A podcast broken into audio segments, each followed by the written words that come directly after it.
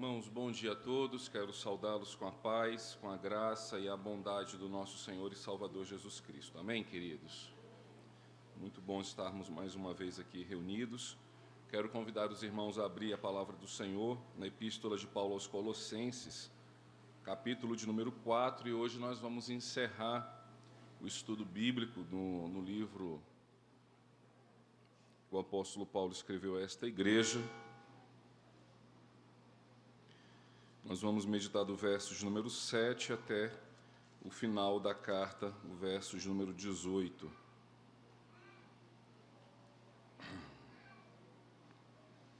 Colossenses, capítulo 4, verso de número 7 até o verso de número 18. Mesmo assentados, irmãos, estejamos atentos ao que diz a palavra do nosso Deus. Quanto à minha situação, Tíquico, irmão amado e fiel ministro e conservo no Senhor, de tudo vos informará. Eu vou-lo envio com o expresso propósito de vos dar conhecimento da nossa situação e de alentar o vosso coração. Em sua companhia vos envio Onésimo, o fiel e amado irmão, que é do vosso meio. Eles vos farão saber tudo o que por aqui ocorre. Saúda-vos Aristarco, prisioneiro comigo, e Marcos, primo de Barnabé, sobre quem recebestes instruções, se ele for ter convosco, acolhei-o. E Jesus, conhecido por justo, os quais são os únicos da circuncisão que cooperam pessoalmente comigo pelo reino de Deus. Eles têm sido meu lenitivo. Saúda-vos Epáfras, que é dentre vós, servo de Cristo Jesus, o qual se esforça sobremaneira continuamente por vós nas orações, para que vos conserveis perfeitos e plenamente convictos em toda a vontade de Deus. E dele dou testemunho de que muito se preocupa por vós, pelos de Laodiceia e pelos de Herápolis. Saúda-vos Lucas, o médico amado, e também Demas. Saudai os irmãos de Laodiceia e Ninfa e a igreja que ela hospeda em sua casa. E uma vez lida esta epístola perante vós, providenciai porque seja também lida na igreja dos laudicenses, e a dos de Laodiceia, lede-a igualmente perante vós. Também dizei a Arquipo, atenta para o ministério que recebeste no Senhor, para o cumprires. A saudação é de próprio punho. Paulo. Lembrai-vos das minhas algemas, a graça seja convosco. Vamos orar, irmãos. Senhor Jesus, nós mais uma vez te suplicamos que a bondade do Senhor e o poder do teu Santo Espírito seja sobre nós agora, ó Deus, no momento em que nos debruçamos sobre a tua palavra e rogamos ao Senhor, ó Deus, que ela tenha efeito sobre nossa mente, sobre nosso coração, trazendo transformação, ó Deus, no nosso pensar, no nosso agir, nos nossos propósitos, ó Deus, e nos nossos objetivos. É o que nós te suplicamos, Pai, em nome de Cristo Jesus. Amém. Irmãos, com certeza em algum momento você já deve ter olhado para a igreja presbiteriana do Jardim Botânico ou para alguma outra igreja que você já congregou e frequentou e pensou assim: ah, essa igreja não é perfeita, né? essa igreja não, não, não é homogênea, né? tem grupinhos nela, tem, tem pessoas que se acham mais do que as outras, tem pessoas que pensam ser mais importantes. Se você ainda não já pensou isso ou já falou, ainda vai fazer né? porque ainda não deu tempo. Mas à medida em que nós nos eh, relacionamos e nos dedicamos a participar de uma igreja, é natural que a gente tenha as nossas impressões e as nossas percepções da membresia da igreja. E, de fato, a igreja ela não é, de certa forma, assim, homogênea. Eu confesso para os irmãos que, do ponto de vista pastoral, isso acaba até que se torna uma frustração pastor, de alguma forma, quer e deseja que a igreja tenha o mesmo nível de conhecimento da palavra, o mesmo nível de maturidade espiritual, de comportamento, de testemunho, mas nem sempre isso é possível e nem sempre, eu diria, isso é perceptível. A, a igreja, ela, de certa forma, apresenta a partir da, das nossas vidas, das nossas casas, é, pessoas que, de alguma forma, estão no tempo diferente. Né? Alguns nascendo na fé, outros frustrados, outros cansados, outros achando que são inúteis, outros achando que são muito úteis.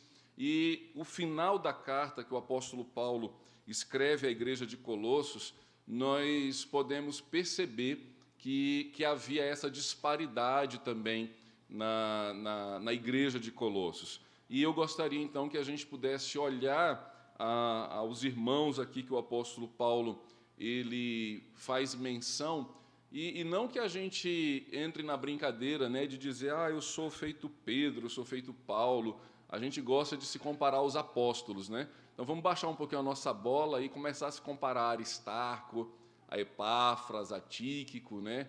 a Onésimo. Quem são esses homens que o apóstolo Paulo menciona na carta, que ele manda que saúdem né, a, a ninfa, que era uma mulher que hospedava a igreja em sua casa, e, e aprender no testemunho desses irmãos nas coisas positivas e sermos exortados naquilo que nós, digamos assim, é, não devemos então praticar. Volte os olhos comigo no texto, no, capítulo, no verso 7, e, e, o, e o apóstolo Paulo ele já encaminha a, a carta para o fim, né? O, o assunto é, da carta, nós falamos desde o início, é, é a pessoa e obra de Jesus. Esta carta foi escrita por Paulo, depois que Epáfras, o pastor da, da igreja de Colossos, traz a Paulo conhecimento de algumas divergências doutrinárias e éticas que estavam ocorrendo. Então, observe comigo o verso 7, o apóstolo Paulo ele vai fazer menção àquele que vai, digamos assim, ser o, o, o portador da carta. Né? Quem que vai levar a carta de Colossenses e fazer com que ela chegue até a igreja. E o nome né, desse carteiro, digamos assim, desse irmão que, que vai levar a, a carta em mãos para que ela seja lida na igreja de Colossos é o irmão Tíquico.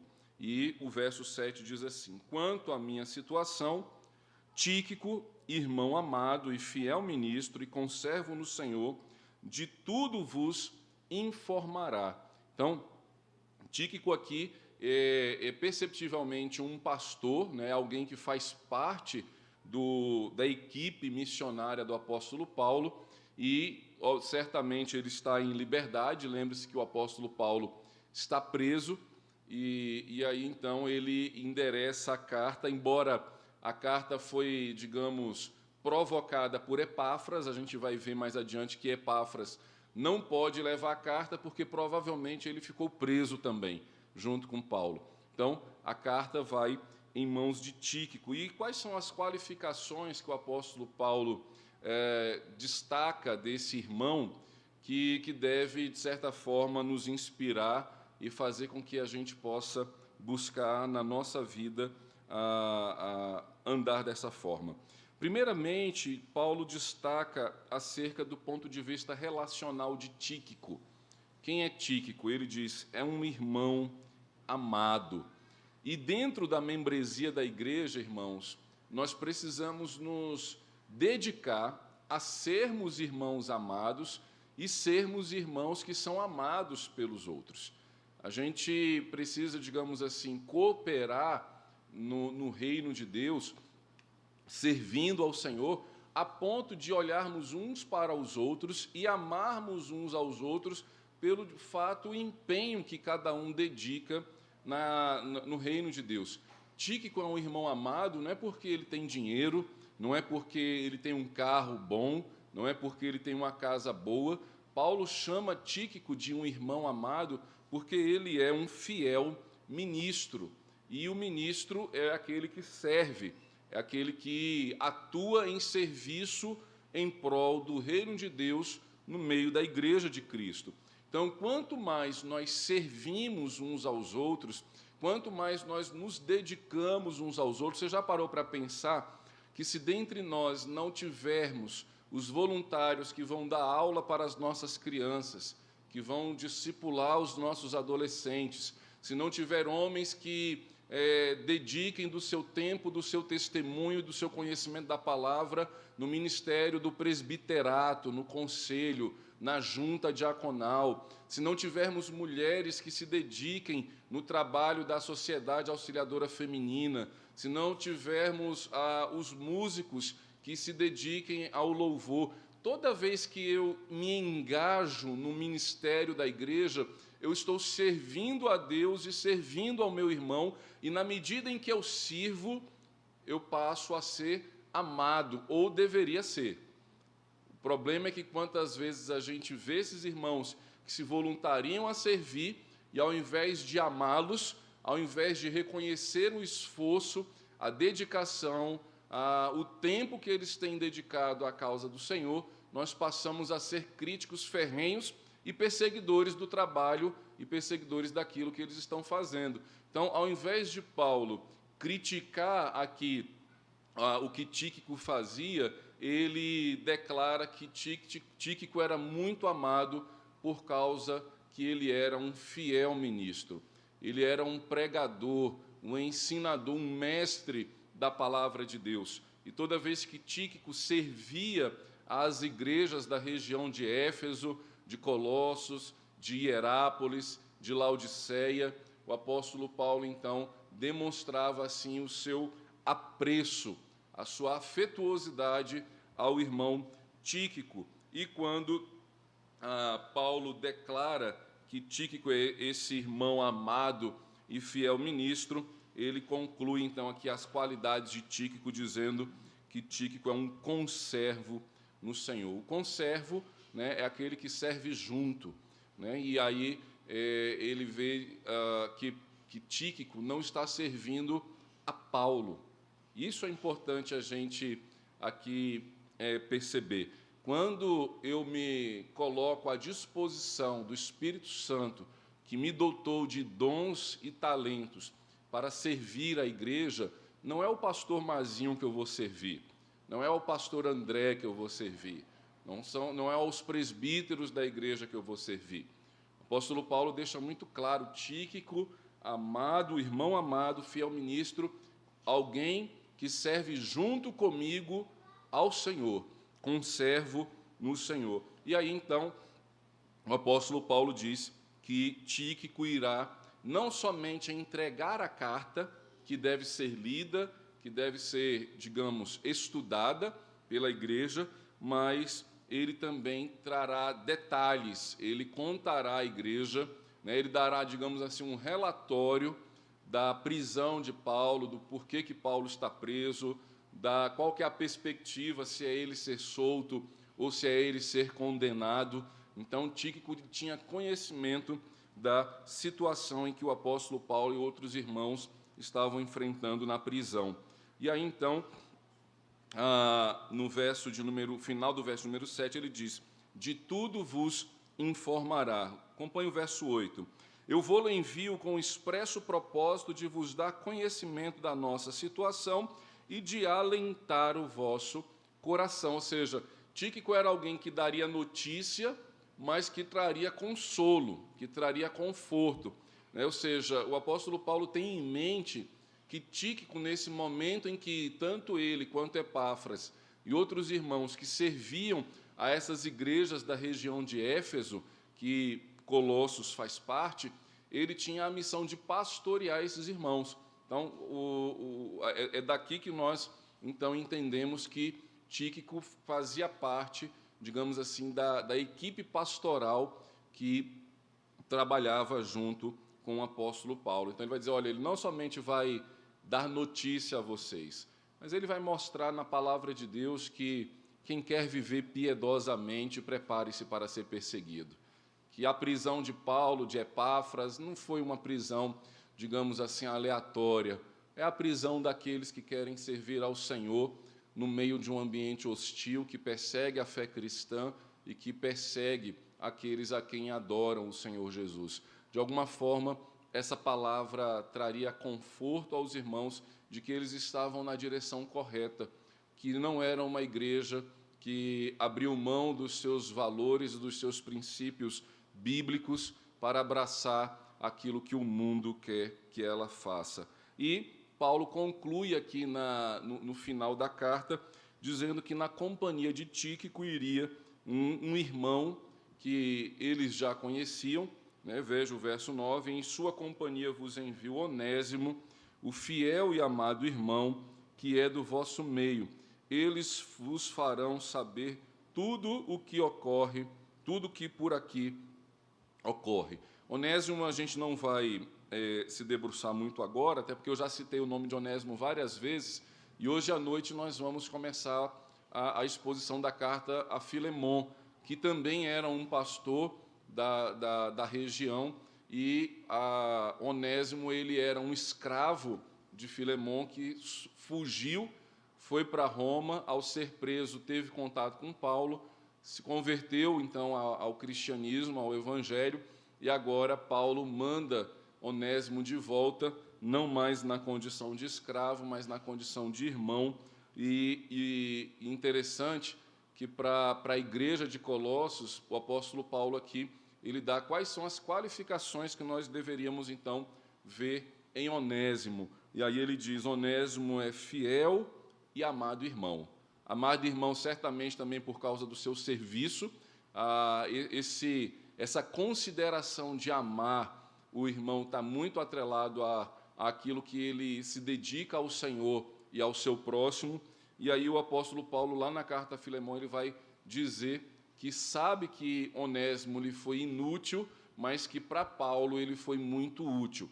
A ponto de Paulo dizer assim: Olha, eu poderia até ficar com ele aqui para me servir, mas eu quero dar oportunidade para que você seja bondoso para comigo. Então, esses dois irmãos é, é, Tíquico, um pastor, alguém experiente, alguém conhecedor da palavra, e Onésimo, um novo convertido. Né? É um novo convertido que vivia como escravo afastado do evangelho, mas agora será é, integrado à igreja como irmão, como alguém que vai é, se dedicar junto aos demais à obra do Senhor. A partir do versículo 10 até o verso de número, de número 17, o apóstolo Paulo ele vai trazer algumas saudações.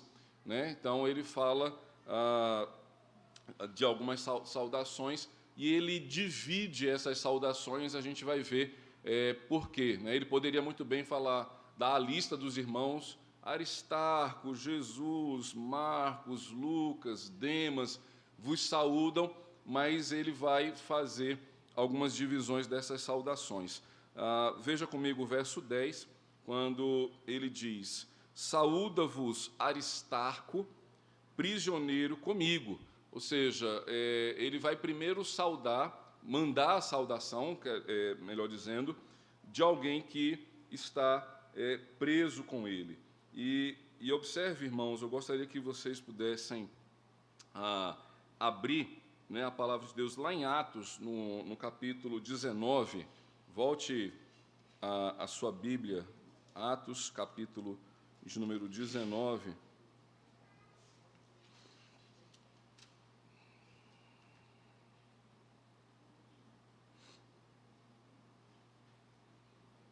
Verso de número 29.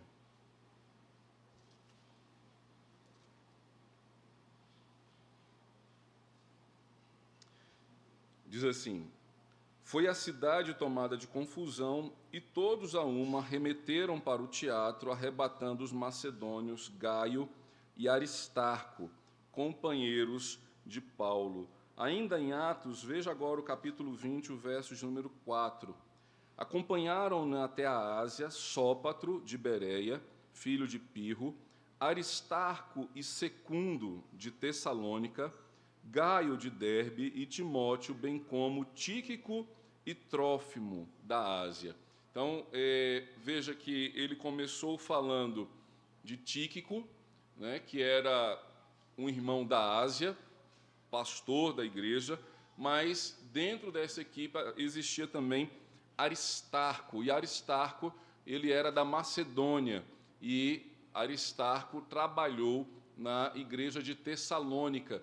Lembra quando o apóstolo Paulo estava com a intenção de subir à Galácia e num sonho lhe apareceu um, um, um varão, um moço, um jovem macedônio que diz: Passa a Macedônia e ajuda-nos. Então, é nesse momento que o apóstolo Paulo é, conhece Aristarco e Aristarco, que é alguém da Macedônia, ministro do Evangelho, está agora em Roma, na companhia de Paulo, preso por causa da palavra do Senhor.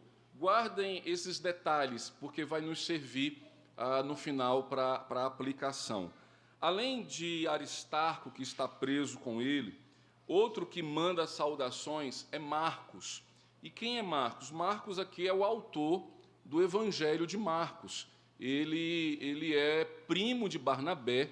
E, e há um, um, detalhe, se você observar, tem um parêntese aí na, no seu, na sua Bíblia, no verso 10, quando ele destaca e, e mostra Marcos, primo de Barnabé, aí entre parênteses tem uma, digamos assim, um recado né, no meio dessa saudação. E que recado é esse? Paulo diz: Sobre quem recebestes instruções, se ele for ter convosco, acolhei-o.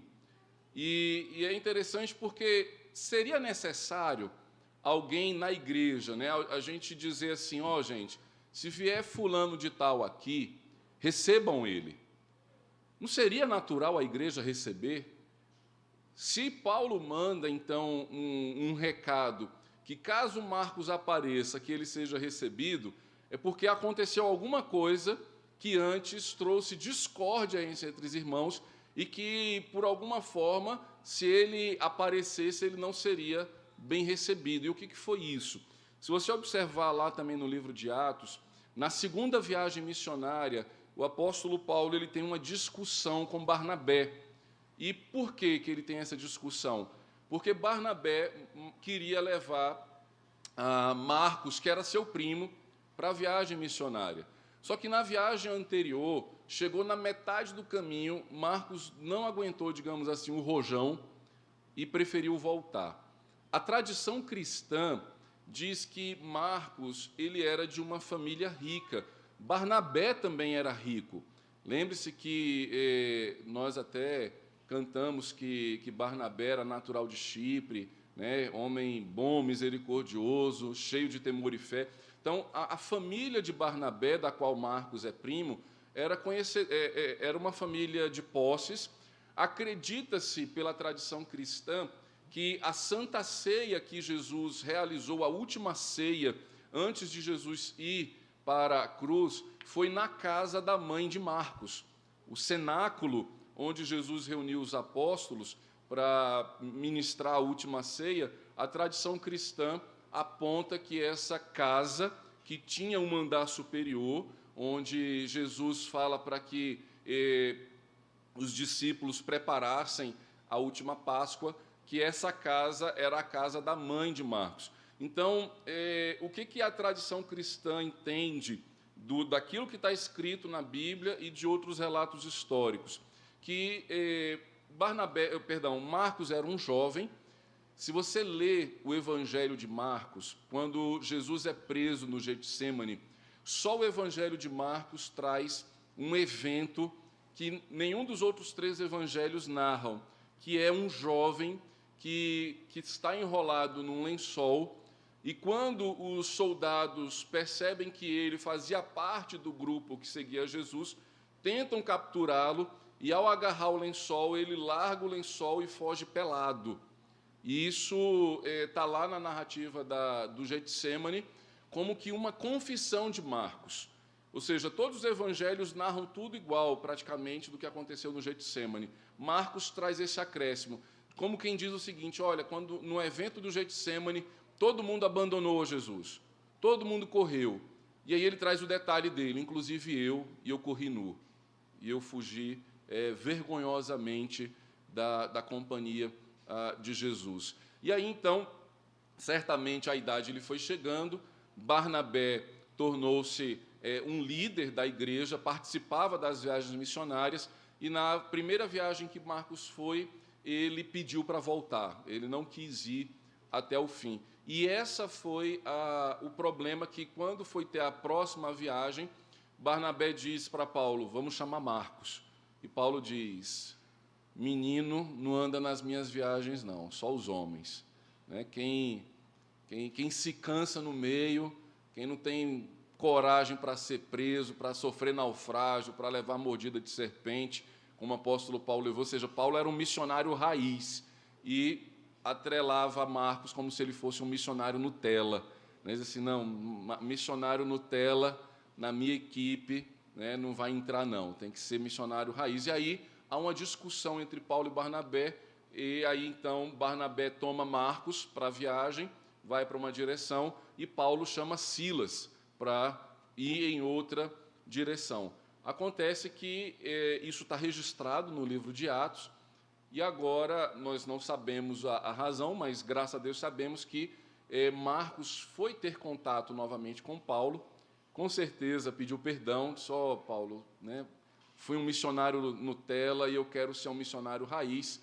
E aí Paulo já então fica preso aqui comigo, né? E então você vai ver como é que é que sofre por causa do evangelho e Paulo então dá essa instrução, dizendo assim: olha, se Marcos for ter com vocês, recebam ele. Né? Ele, ele agora faz parte, digamos assim, da equipe, acolham ele. Então percebam que no nível dos apóstolos, dos líderes da igreja, haviam discussões, onde nem sempre um concordava com o outro, onde nem sempre um tinha a mesma visão que o outro, mas houve aqui então uma reconciliação. E por fim, ele fala de Jesus conhecido por justo, e é, esse Jesus a gente não conhece, né? a gente conhece Jesus o Cristo, mas Jesus o justo está aqui. Nós não, não há nenhum, nenhum outro lugar da Bíblia faz menção a esse Jesus o justo. Lembre-se que Jesus era um nome comum, né? era como Itamar, brincadeira à parte, quase ninguém tem esse nome, mas na época de Jesus, Jesus era um nome muito comum. Né? Então, ah, não era, digamos assim, uma blasfêmia, nem é, se você tiver um filho e quiser colocar o nome de Jesus, eh, não, não há um erro, nem, nem nenhum pecado nisso. Né? Então, é, era certamente alguém que tinha o nome de Jesus, em homenagem ao próprio Jesus Cristo, mas ele era conhecido por justo. E o que que Paulo então destaca desses irmãos? Os quais são os únicos da circuncisão que cooperam pessoalmente comigo pelo reino de Deus, eles têm sido meu lenitivo. Então, qual é o destaque dessa primeira saudação daqueles irmãos que estão com Paulo? Eram que esses três eram judeus, eram pessoas que vier, vieram do judaísmo. E aí então o apóstolo Paulo declara e mostra, e você deve lembrar que os judeus eles faziam forte oposição ao apóstolo Paulo. Por quê? Porque o apóstolo Paulo ele era um rabino, digamos assim, conhecido entre os judeus. E, e ao se converter ao cristianismo, então ele sofre bastante oposição. E aí muitos judeus é, fazendo oposição a ele, ele faz esse destaque, ó, dizendo: ó, judeu comigo só tem Aristarco, Marcos e Jesus. Continuando, versos de número 12, ele diz: Saúda-vos Epáfras, que é dentre vós, servo de Cristo Jesus, o qual se esforça sobremaneira continuamente por vós nas orações, para que vos conserveis perfeitos e plenamente convictos em toda a vontade de de Deus. Então, lembre-se que Epáfras é, é, o pastor da igreja de Colossos, foi quem foi até Roma levar ao apóstolo Paulo é, a situação da igreja, dizendo: Olha, Paulo, tem muito legalista judeu, tem muito gnóstico gentil, e eles estão contaminando a igreja, eles estão assim fazendo é, um barulho enorme. E aí então Paulo escreve a carta de Colossos justamente para combater o legalismo judaico e o gnosticismo, ou seja, o emocionalismo, o misticismo que ah, os gnósticos então praticavam na igreja. E, e o apóstolo Paulo aqui, mesmo eh, o Epáfras estando preso com ele, e, e, e, seria, digamos assim, natural que Epáfras levasse a carta, mas por causa da prisão ele não pôde levar. Veja que o apóstolo Paulo diz acerca de Epáfras. Epáfras é aquele que, mesmo de longe, coopera. É aquele que, mesmo impossibilitado, está junto. É aquele que, mesmo não podendo se fazer presente, ora, clama, busca a Deus por causa da igreja de Cristo e por causa dos irmãos. Então, versículo 12, Paulo diz: Saúda-vos Epáfras, que é dentre vós servo de Cristo, o qual se esforça sobremaneira continuamente por vós na oração. Paulo faz, traz aqui duas características de, de Epáfras, que é alguém que sobremaneira, ou seja, é, é, é num esforço além da conta e insistentemente ele ora.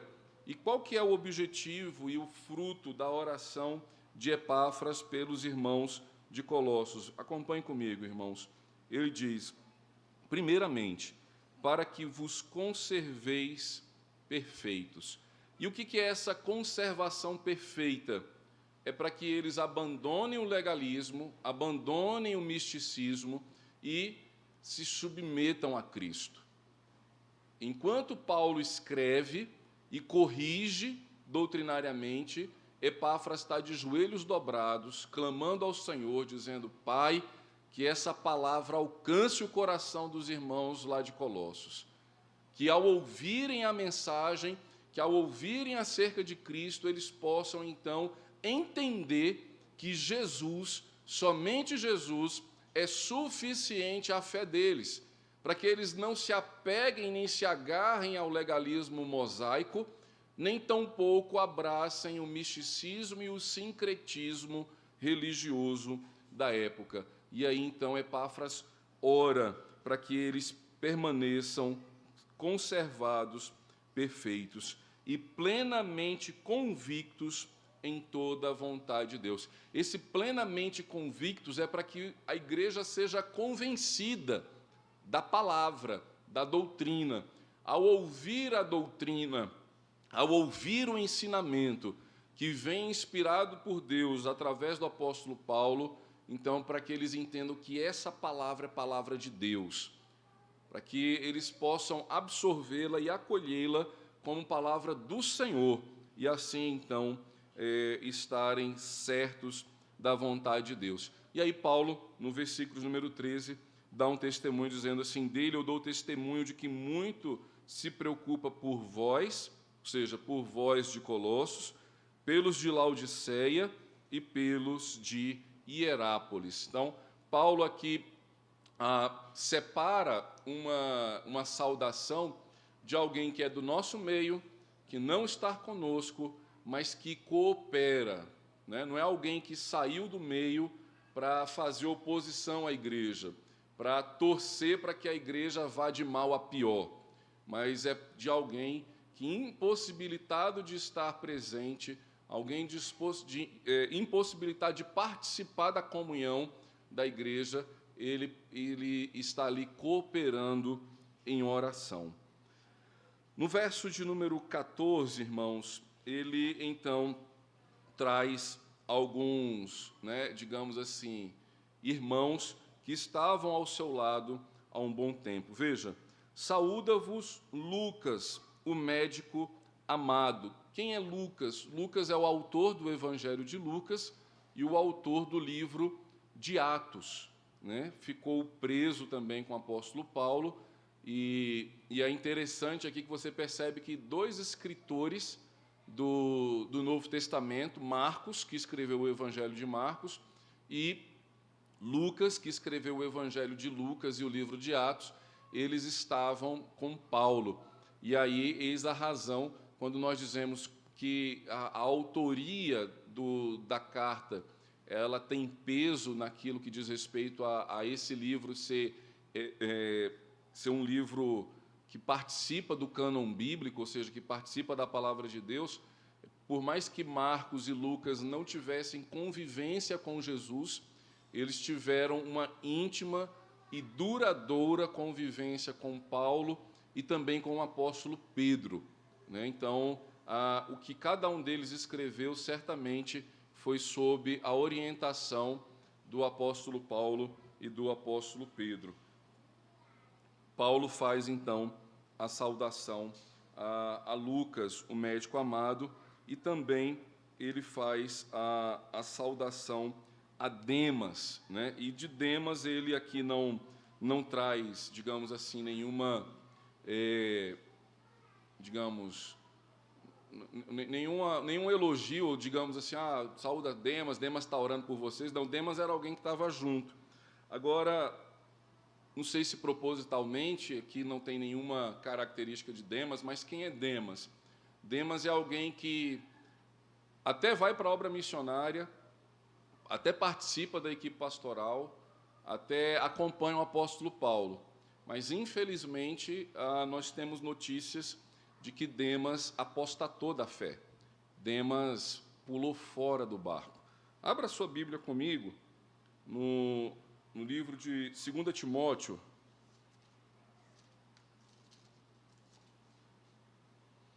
capítulo 4. 2 Timóteo, capítulo 4.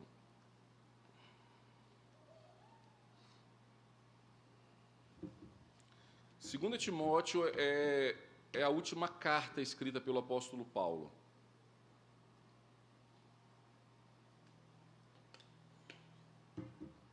Já se havia passado alguns anos, Paulo já era um senhor, né, um, um apóstolo, e ele está escrevendo a Timóteo. E veja o verso, no capítulo 4, verso 9, ele diz assim: Procura vir ter comigo depressa, porque Demas, tendo amado o presente século, me abandonou e se foi para Tessalônica. Ou seja, Paulo ainda estava preso, Demas estava na sua companhia, e no final da sua caminhada, quando ele já entende que combateu o bom combate, que guardou a fé, que, que terminou a sua carreira, ele escreve então a Timóteo, dizendo assim: Timóteo, eu estou só, vem, porque Demas amou o mundo Demas preferiu as coisas do mundo e me abandonou. E quantos dos nossos irmãos que ao longo da nossa caminhada a gente não vê amando o mundo e por causa do amor ao mundo se afastaram do evangelho, se afastaram da palavra de Deus. Vão dizer que a culpa é do pastor, vão dizer é porque não tinha jovens na igreja, vão dizer que é porque o louvor não era isso e aquilo, vão dizer porque a igreja era pequena, porque tinha um ar-condicionado, mas na verdade o que faz com que irmãos saiam da igreja e passem a negar a fé é porque passaram a amar mais o mundo, passaram a amar mais a filosofia do mundo, passaram a levar em consideração na sua vida as ideologias partidárias, filosóficas, políticas, econômicas, pedagógicas, acharam uma solução paliativa no mundo e abandonam então o evangelho. Se existia crente em Colossos que ia embora e saía da igreja, o que dirá nos nossos tempos? Igreja de Colossos que era pastoreada na supervisão maior pelo apóstolo Paulo, por Epáfras, por Aristarco, por Tíquico, homens bem mais capacitados que o pastor Mazinho e o pastor André, ainda assim, irmãos, pulavam fora do barco. E, infelizmente, essa é uma dinâmica que nós vamos sempre perceber na igreja desde o primeiro século até que Cristo volte. Sempre haverá pessoas que serão recebidas como membros, serão batizados, vão até fazer parte de, de liderança de alguma sociedade interna, mas se não for fruto de um novo nascimento, de uma conversão genuína, se não tiver apreço pelo Evangelho, farão como Demas, amarão mais o mundo, amarão mais o presente século, preferirão o TikTok, o Instagram, fazer sucesso, do que amar ao Senhor e a sua igreja. Mas aqui ainda Demas estava, digamos assim, saudando a igreja. Era alguém que estava no meio deles.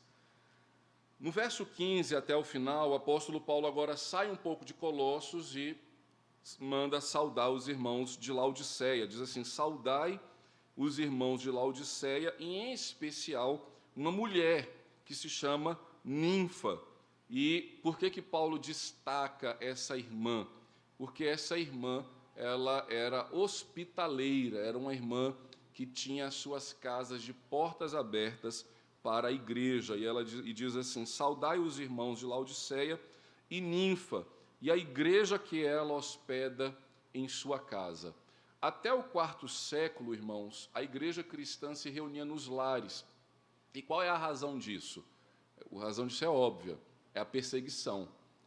Não se podia adorar a Deus em locais públicos, porque seriam presos né, e seriam mortos. Então, tanto Paulo quanto outros irmãos, é, por, por serem líderes da igreja, eram descobertos, eram perseguidos e, por causa disso, presos.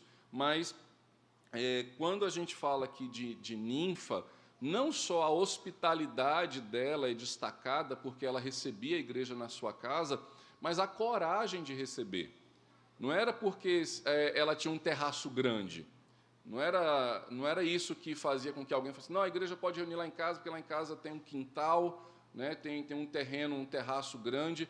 Não, tinha que ter coragem. Dizer assim, ó oh, irmãos, o culto é lá em casa. E salve-se quem puder.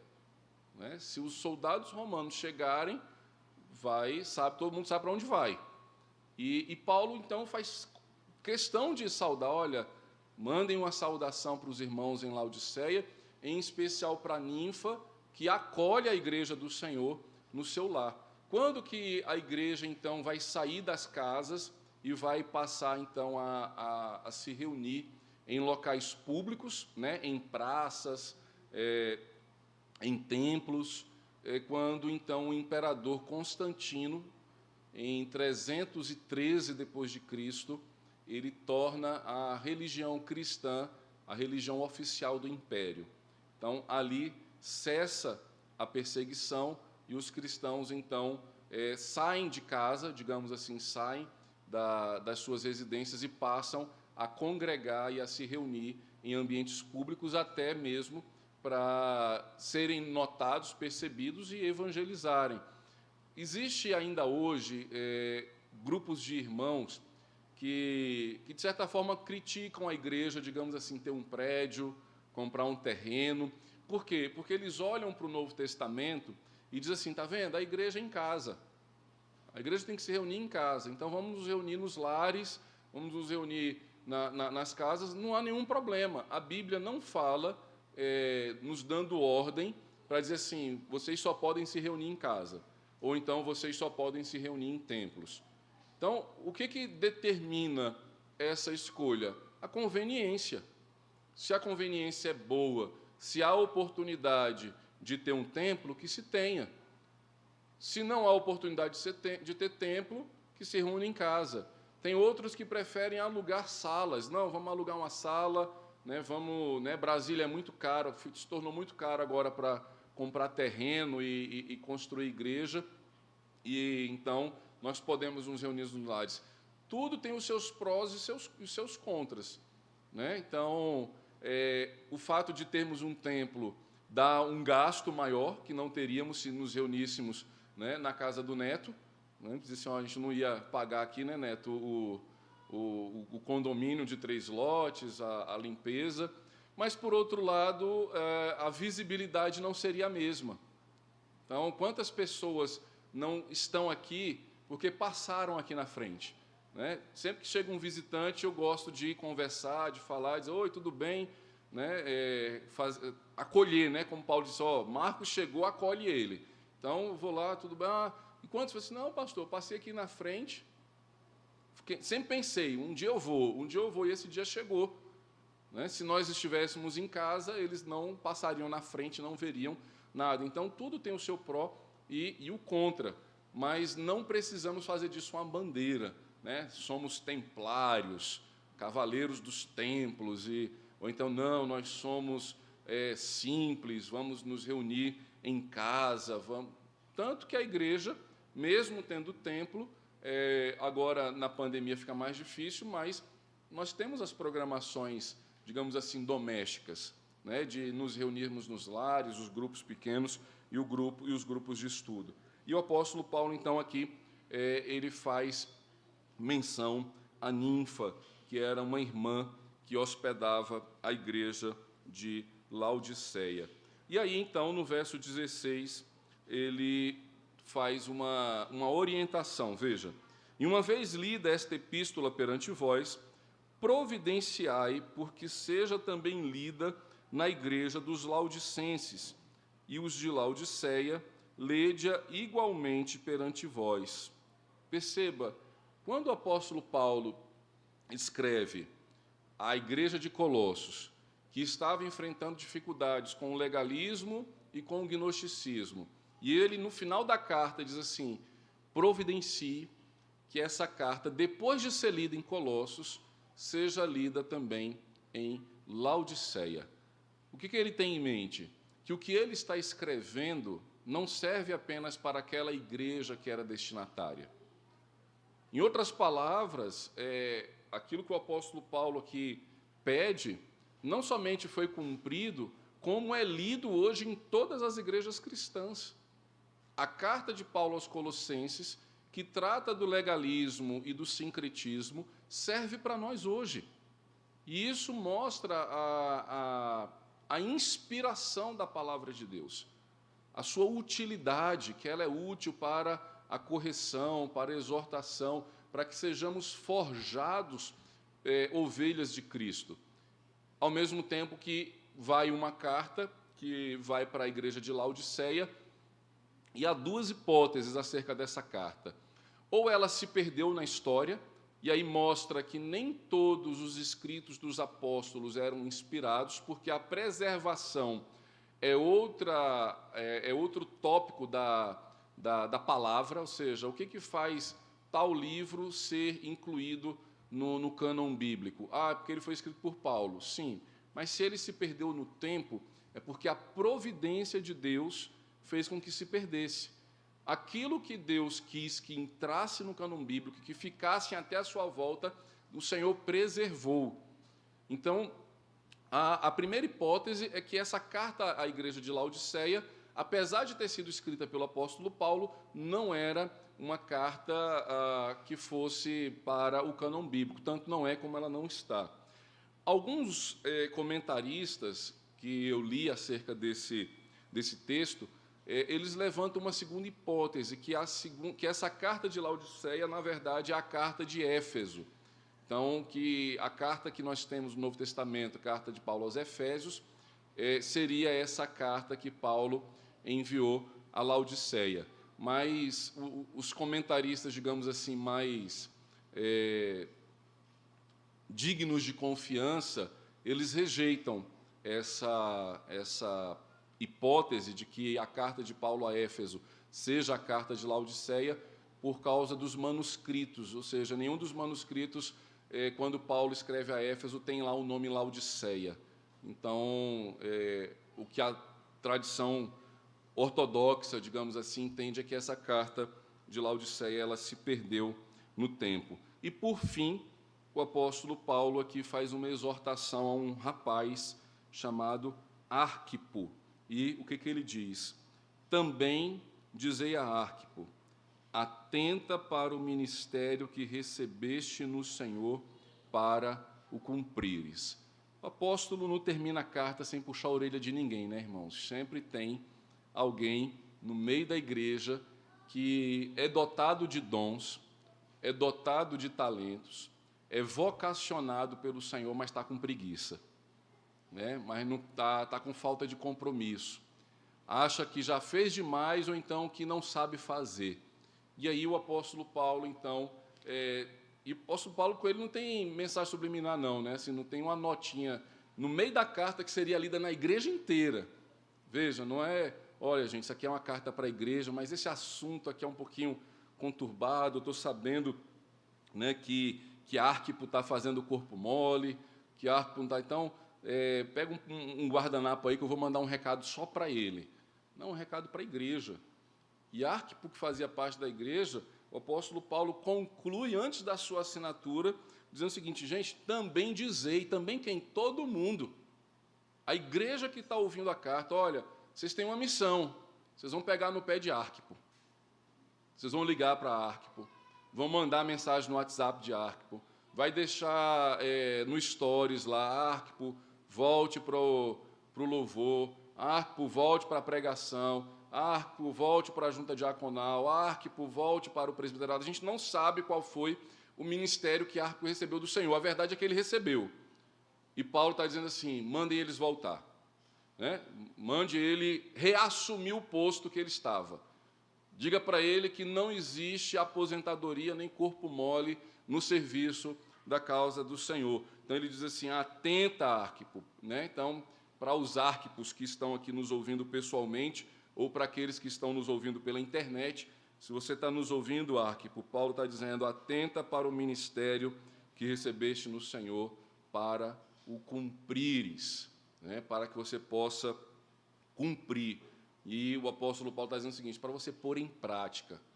Então, se, se, se o arquipo que existe na IPJB deixou de servir porque está com preguiça, acorda. Se o arquipo que está na IPJB deixou de cumprir o ministério porque achou ruim, não, não foi elogiado pelo pastor, ou porque alguém não deu bom dia, amadureça. Lembre-se que você está servindo a Cristo, não é a igreja presbiteriana, nem o pastor Mazinho, nem ao conselho da igreja. Se você está tímido, Arquipo, né? se você acha que está todo mundo dizendo assim, nossa, mas você tem cara de diácono, você tem cara de presbítero, você tem cara de pastor, e aí você olha no espelho e diz assim, eu não vejo. Então, que Deus lhe cure da cegueira, que a igreja está vendo, que a igreja está comunicando e você não está vendo. E por fim, Paulo diz: a saudação é de próprio punho. Por que, que é de próprio punho?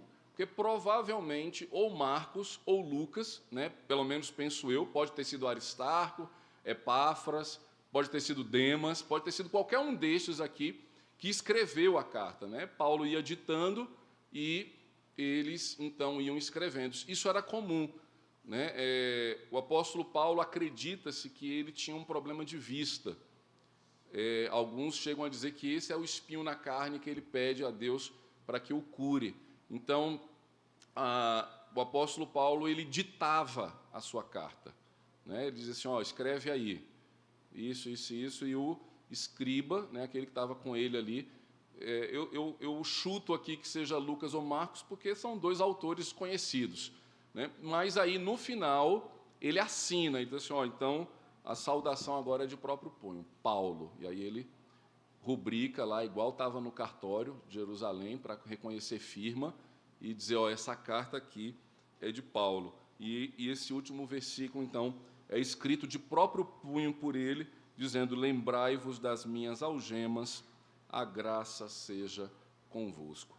Irmãos, eu pedi que vocês guardassem um pouco na memória ah, as características né, desses irmãos que o apóstolo Paulo eh, ele saúda. Então, a primeira coisa que a gente pode aplicar né, e, e pensar, refletir e pôr em prática na nossa vida, né, como igreja, pensando aqui agora não mais na membresia de Colossenses, mas pensando na membresia da IPJB. Qual é a membresia? Quem são os membros da IPJB? Quem são aqueles que fazem parte da Igreja de Cristo que se reúne nesse lugar?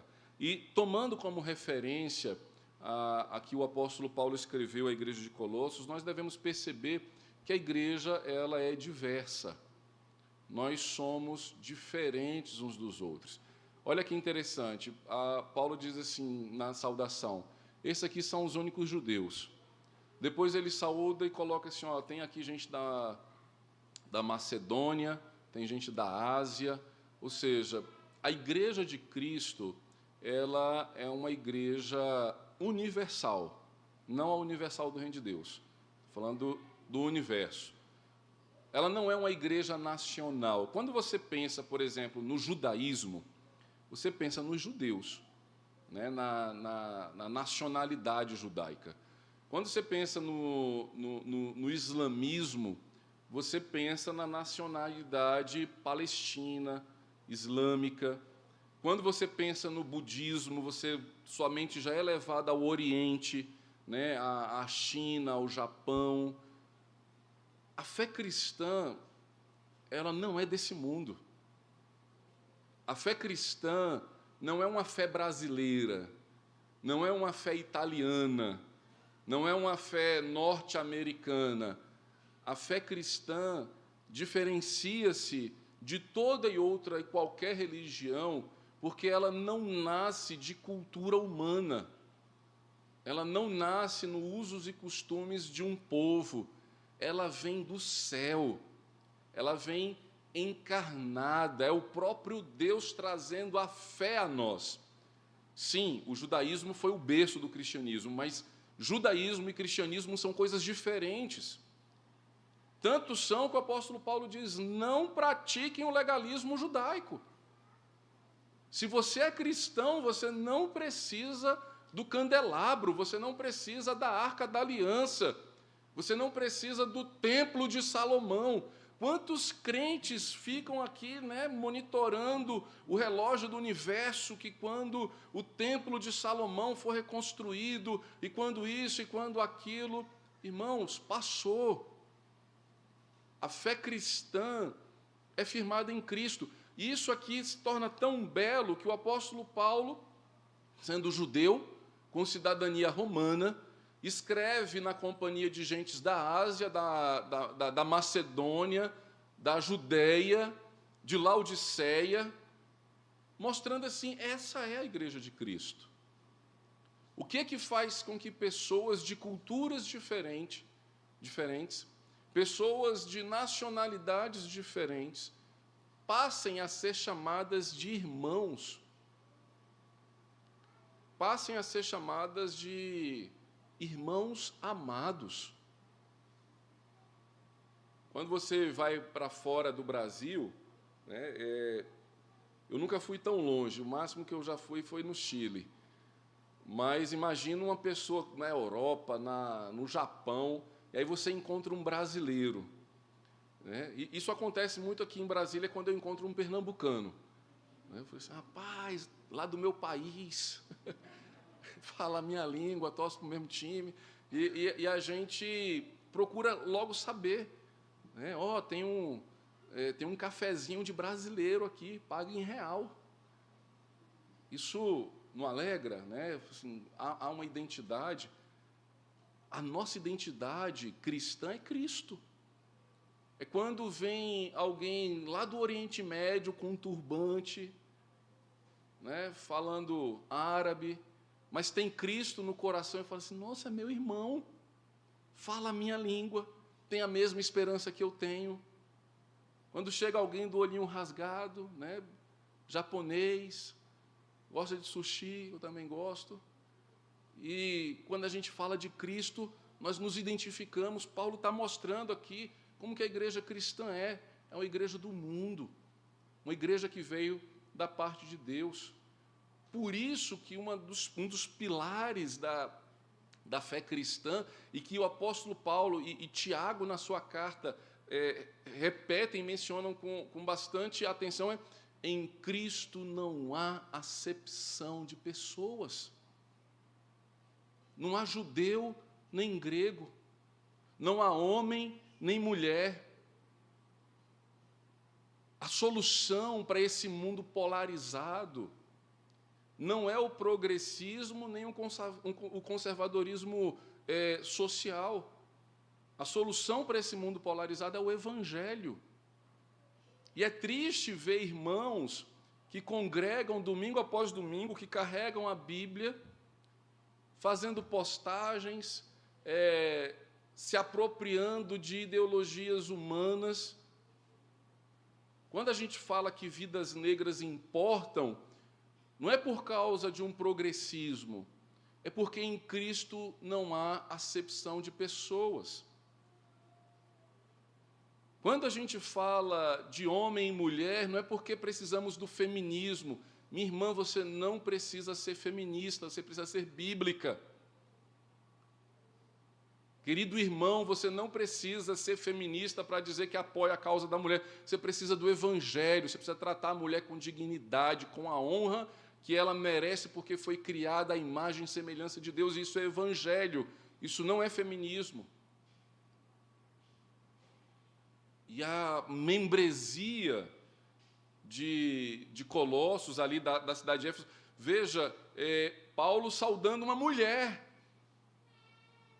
Oh, mas Paulo falou que a mulher tem que ficar calada na igreja. E aí, Paulo é machista porque ele disse que a mulher não pode exercer a autoridade de homem? Não, ele é bíblico. Ele está dizendo: olha, mulher, você não pode ser pastora, presbítera, apóstola, porque isso Deus designou ao homem.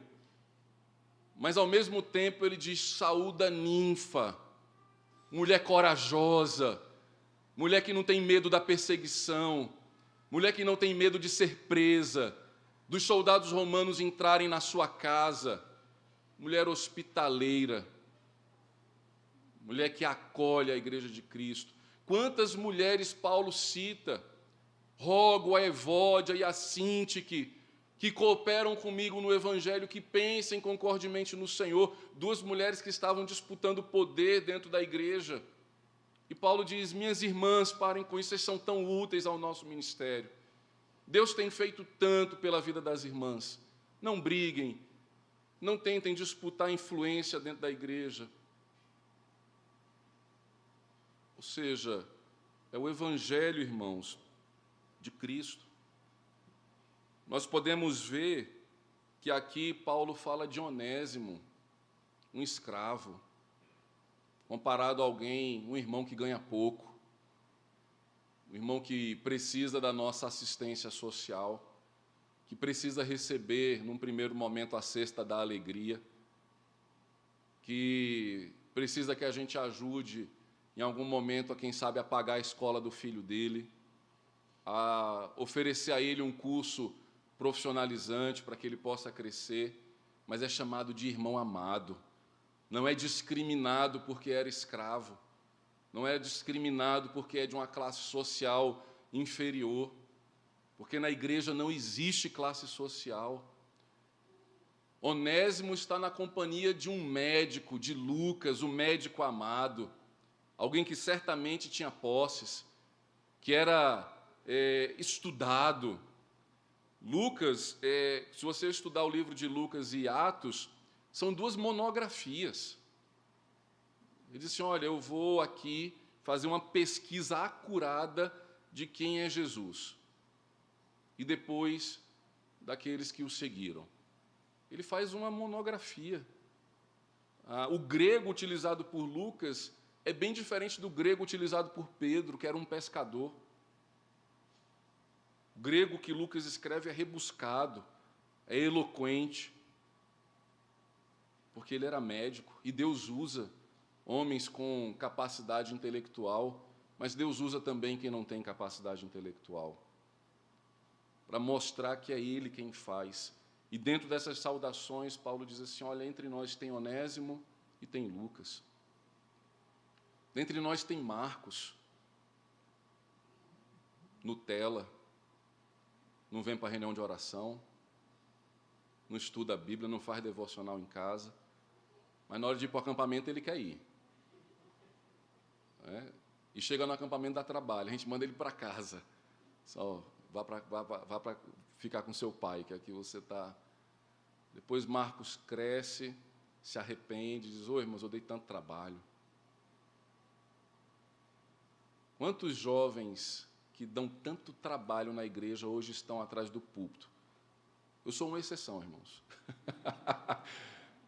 o André, ixi, se eu for contar para vocês o trabalho que o André já me deu, ele já foi minha ovelha, viu? Lá na Nacional. Mas não era Nutella, não. O André sempre foi raiz. Mas o que dizer do Chicão, né, André? Do Davi Pirula, que hoje é Davi Medeiros, pastor lá da Nacional. Eu não vou entregar eles agora porque eu estaria queimando. Mas Jesus salvou muita coisa ali. Jovens que deram trabalho, que aprontaram em acampamento, que fizeram os pastores ter dor de cabeça e que hoje são muito úteis e que hoje são servos de Deus. Marcos é um desses. Para que, que tem essa história aqui, irmãos? Para que a gente não queira mandar embora aqueles que dão trabalho. Não é mais fácil expulsar? É dizer assim, esse irmão tinha que ir embora, vira assembleiano, vira batista. Não, deixa ele aqui conosco e vamos acolhê-lo e vamos cuidar dele. A gente está com uma geração de crianças, vocês viram aqui. Espero que o filho do pastor não esteja entre o grupo, mas sempre tem um que é mais atentado. Ai, se o pastor, se o filho do pastor, se alguém estiver lá, eu não vou porque ele faz um bagunça e não sei o quê. Daqui a pouco está um jovem, maduro, formado, que nós precisamos acolher. Que você e eu possamos olhar para essa membresia e dizer quem nós somos. E termino, irmãos, falando mais uma vez a Arquipo. Teremos a, a nossa assembleia é, para diáconos, né? Então, se tiver Arquipos aí que, que não aceitem a indicação, você já sabe qual é o texto bíblico que eu vou ler para você. Oh, atenta para o ministério que Deus chamou. E cumpre. Deixa de corpo mole. Deixa de preguiça. E sirva ao Senhor Jesus. Vamos orar, irmãos. Pai querido, a tua palavra nos mostra que somos tão diferentes uns dos outros, mas que acima de tudo o Senhor se utiliza de cada um de nós. Que possamos, ó Deus, nos chamar de irmãos amados. Que possamos, ó Deus, servir ao Senhor e uns aos outros com alegria de coração.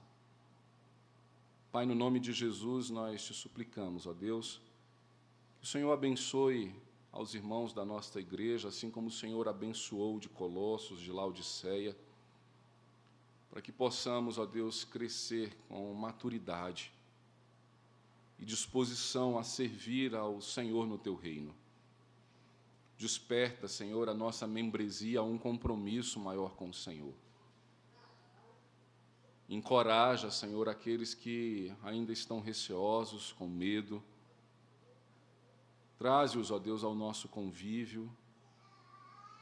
Que possamos, ó Deus, ter a nossa saudade aliviada daqueles irmãos que tantos anos já deixaram de congregar conosco.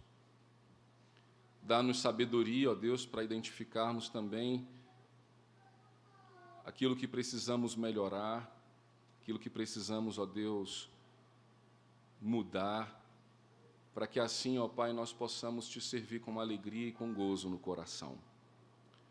É o que eu te peço, Pai, em nome de Cristo Jesus. Amém.